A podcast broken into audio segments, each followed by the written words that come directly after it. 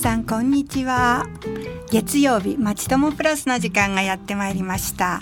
本当はあ私は小南真由美と申しますが 本当は第一月曜日にいつもお耳にかかっておりますけれども今年はあの第一月曜日が1月は2日ということでまだまだお正月。特別番組などがあの流れておりましたのであの今回1月は1月30日月曜日今日「まちともプラス」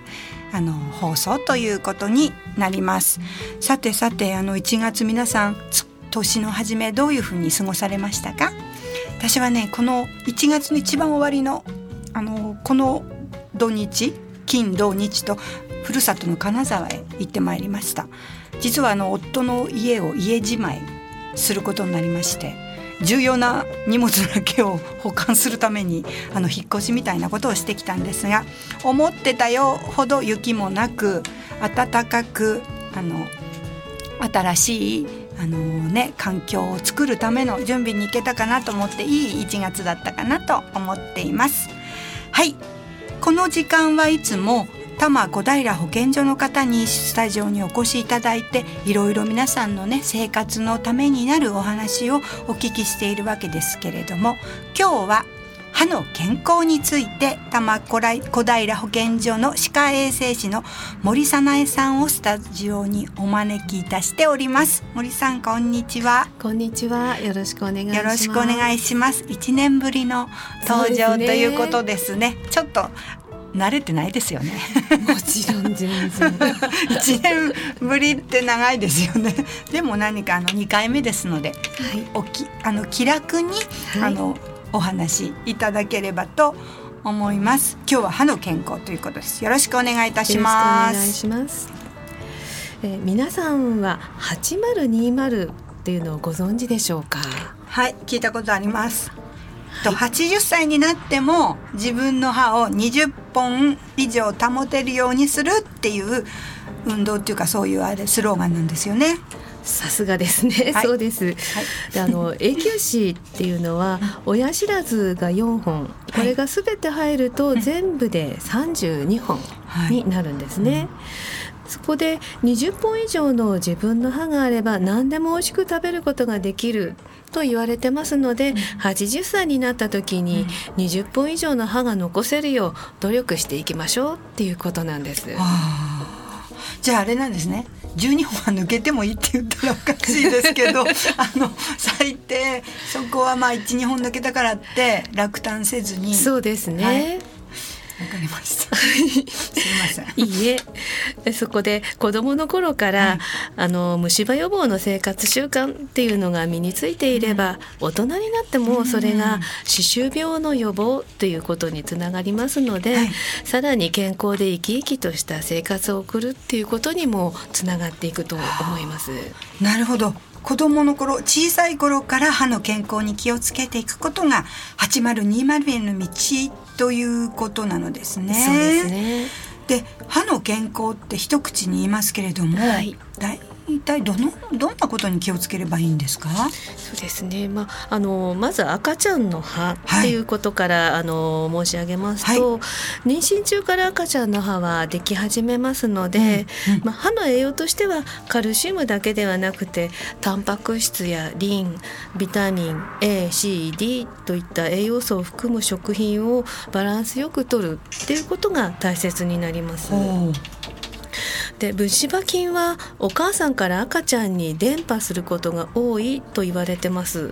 い、ですからこれから出産をって考えている方はぜひご自身の虫歯や歯周病などの治療を済ませておくと安心です。あなるほど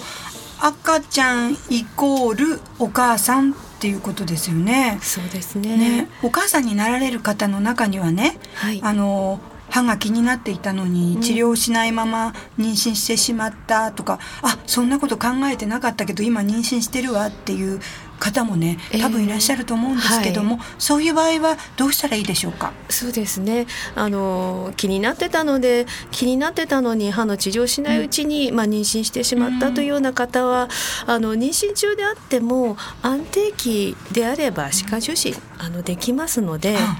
まあ、あの歯医者さんに行ってまず妊娠中なんだっていうことを初めにお伝えした上で相談をしてみるといいと思います。はいわ、かりましたもうね今はい痛いけど妊娠中だからとかってね、困ってる方はぜひぜひ相談してみることから始められたらいいですね。はい、では赤ちゃんが生まれました。そこから心がけることはどんなことでしょうか？赤ちゃんの歯はあの個人差はあるんですけれど生まれてから半年を過ぎると生え始めてきます、はい、そして1歳のお誕生日頃には奥歯が生えていきますので、うん、この頃になったら柔らかめの歯ブラシを使って歯磨きの練習っていうのを始めてみましょう。うんで最初は歯を磨くっていうよりは赤ちゃんの口の中を、まあ、触られることになれる慣らすというぐらいのつもりでするといいと思います。はい。なんか歯ブラシでも、えー、あの毛がついてなくって、はい、ただ噛むだけみたいな可愛、い小さいのがありますよね。ね。はい、ああいうのでも最初はいいってことですか？あの汚れを取る力はとっても弱くなりますけれども、うん、なんか食べ物じゃない異物がまあ口の中に入ってこう触られる、そんなのを鳴らしたりあるはあるいは歯が生える時かゆいですから、それをちょっとこう刺激してあげるっていう意味ではいいと思います。はいわかりました。ありがとうございます。ではその赤ちゃんの虫歯ですね、はい、虫歯ができちゃうことを予防するにはどうしたらいいですか、はい、お父さんやお母さんが時々赤ちゃんの口の中を観察して新しい歯が生えてきたっていうような変化を確認してあげましょう。はいでそれから区市町村ではあの歯科検診を、うん、あの行っていますのでそんなものを利用するのもいいと思います。はいでそして大事なのは乳幼児期の虫歯を予防するためにダラダラ食いの習慣をつけないこと。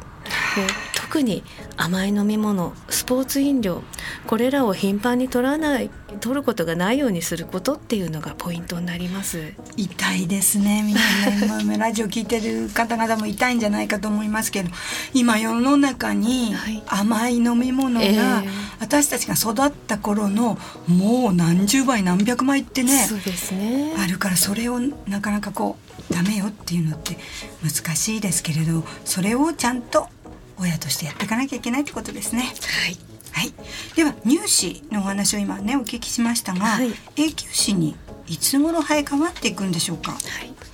6歳頃に乳歯の一番奥に第一第九歯っていう大きな奥歯が生えてきます。はいで前歯の生え変わりが先になる場合もあるようですし早いお子さんですと4歳過ぎに生え変わるっていうこともあるようです。あんまり昔のことなので忘れてしまいましたが 4歳で生え変わっちゃうお子さんもいらっしゃるそうですね。ではこの生え変わりの時期に注意することはどんなことでしょうか？口の中に乳歯と永久歯が混じっていて、うん、歯並びが不揃いになりがちなんですね。はい、でこのため歯磨きがこううまくいかない場所っていうのも多くなってきます。うんうんですからお父さんやお母さんが歯磨きの仕上げをしてあげるといいですね、はい、そして食べる飲むことっていうのは時間を決めてっていうのはこの時期も大切です。なるほど。ずっと大事ってことですね。そうですね。仕上げはお母さん。極力気をつけててもやっぱり虫歯になるお子さんもやっぱりいると思うんですが、はい、虫歯ってどうやってできるんですか？虫歯は口の中に砂糖が入ってくると、うん、歯についている汚れである歯垢っていうものの中の細菌によって酸が作られます。はい、でこの酸によって歯の表面が溶かされるんですが、はい、唾液によって修復されていきます。うんうん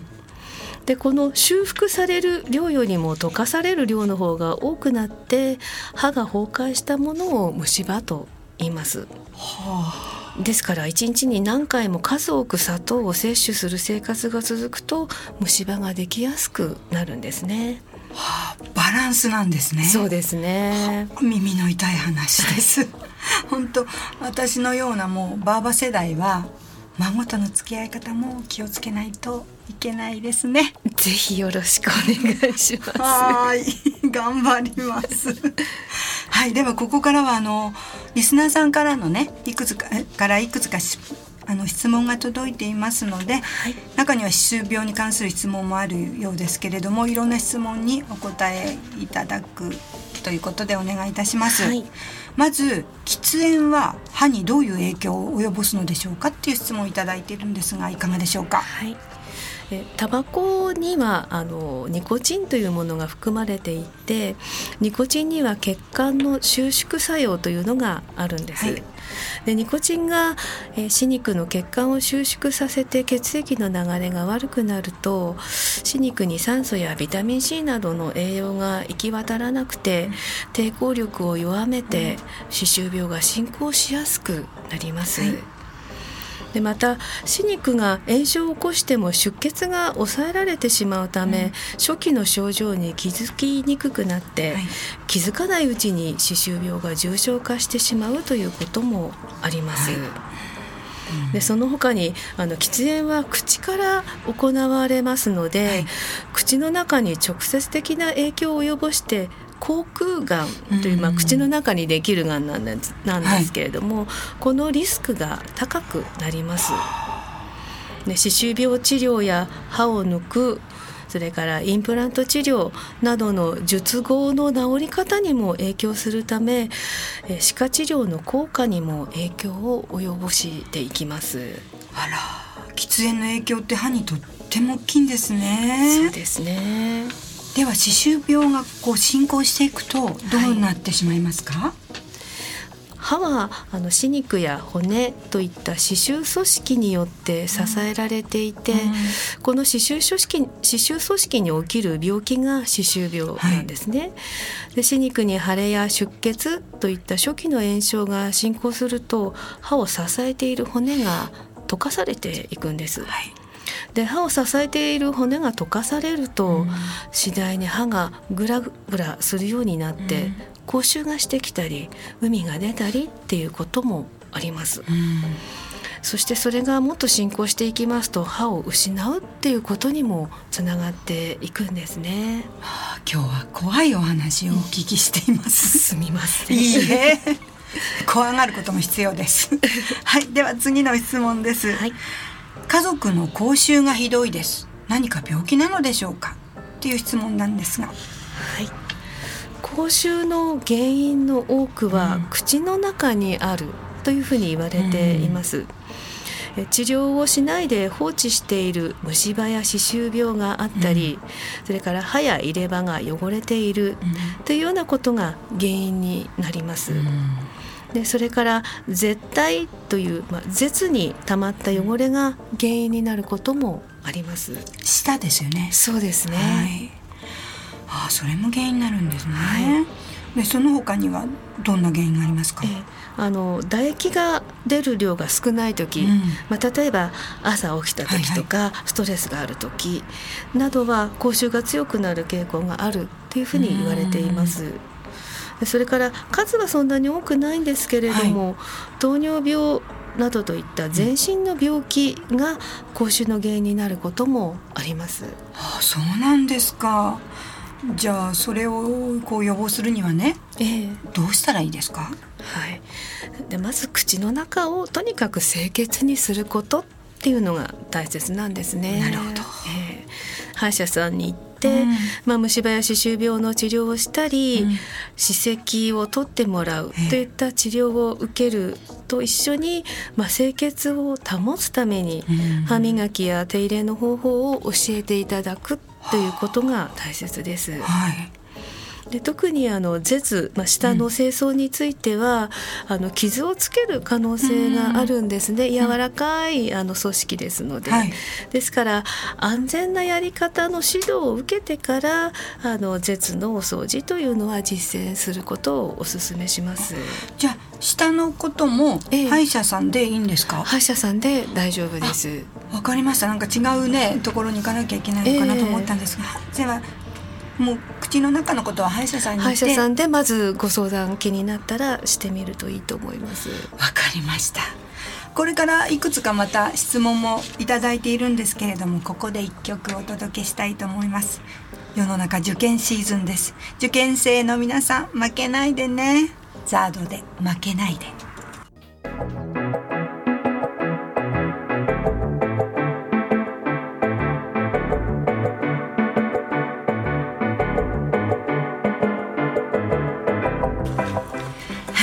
今日は多摩小平保健所の森早苗さんをスタジオにお招きして歯の健康について教えていただいています。後半もよろしくお願いいたしますお願いします。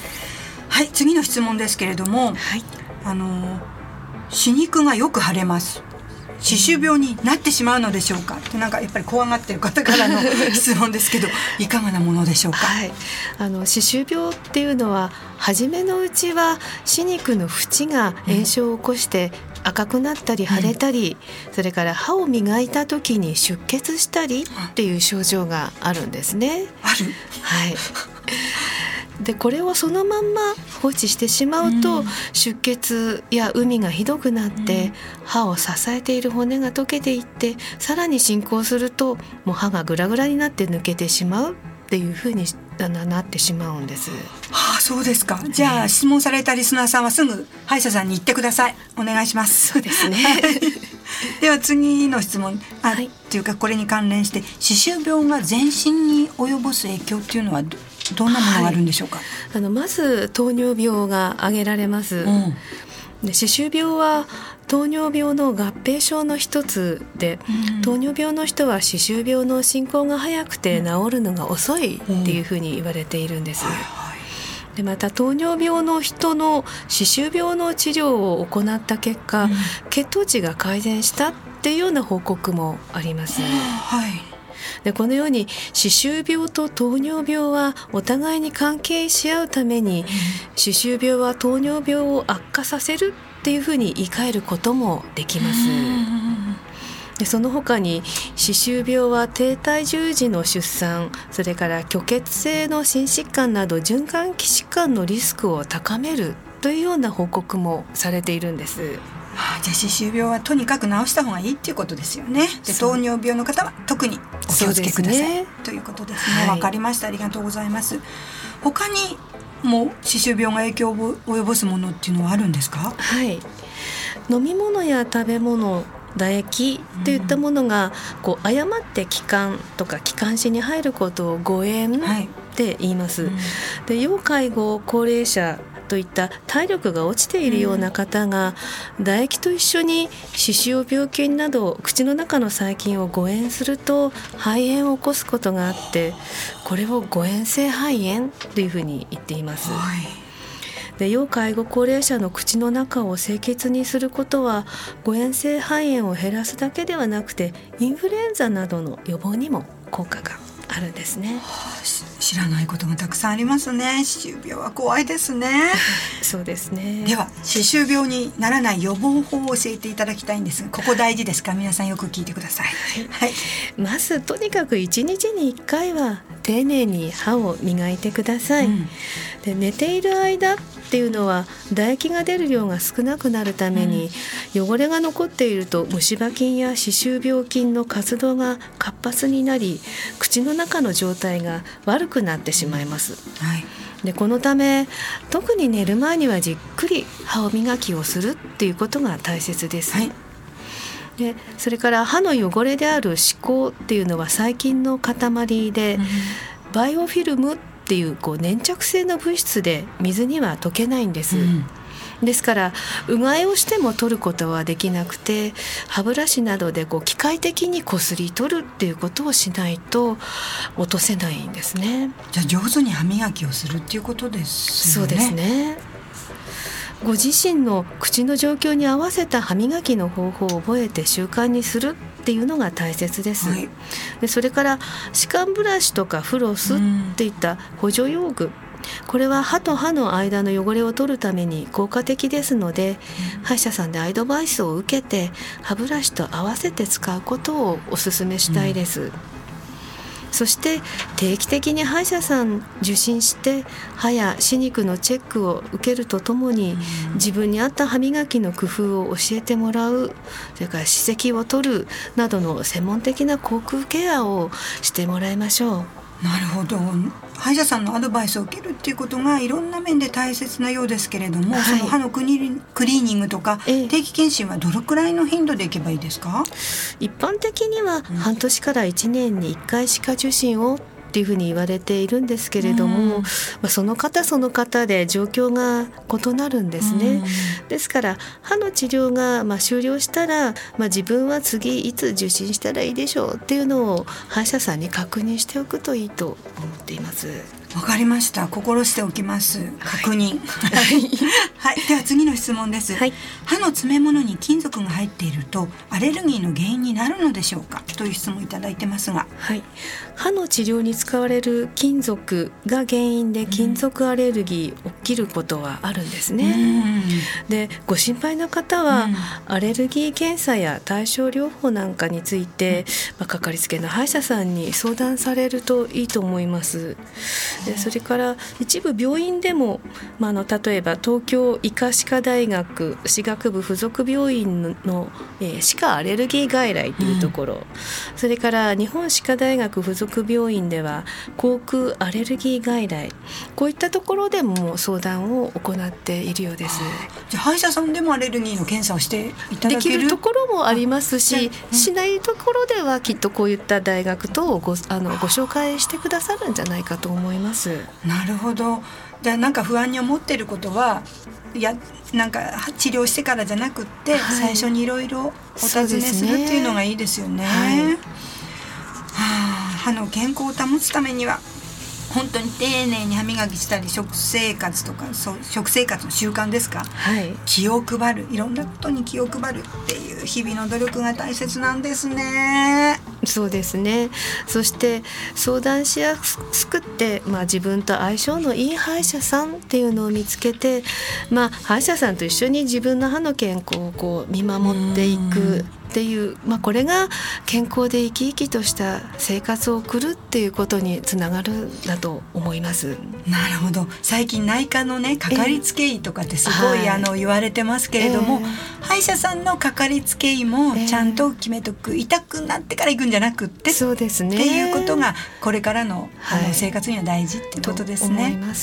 わ、かりました。今日はあの小平保健にあの多摩小平保健所から森早苗さんにあの来ていただいて本当に大切な歯のお話を伺いました。森さんありがとうございました。ありがとうございました。頑張ります今日から。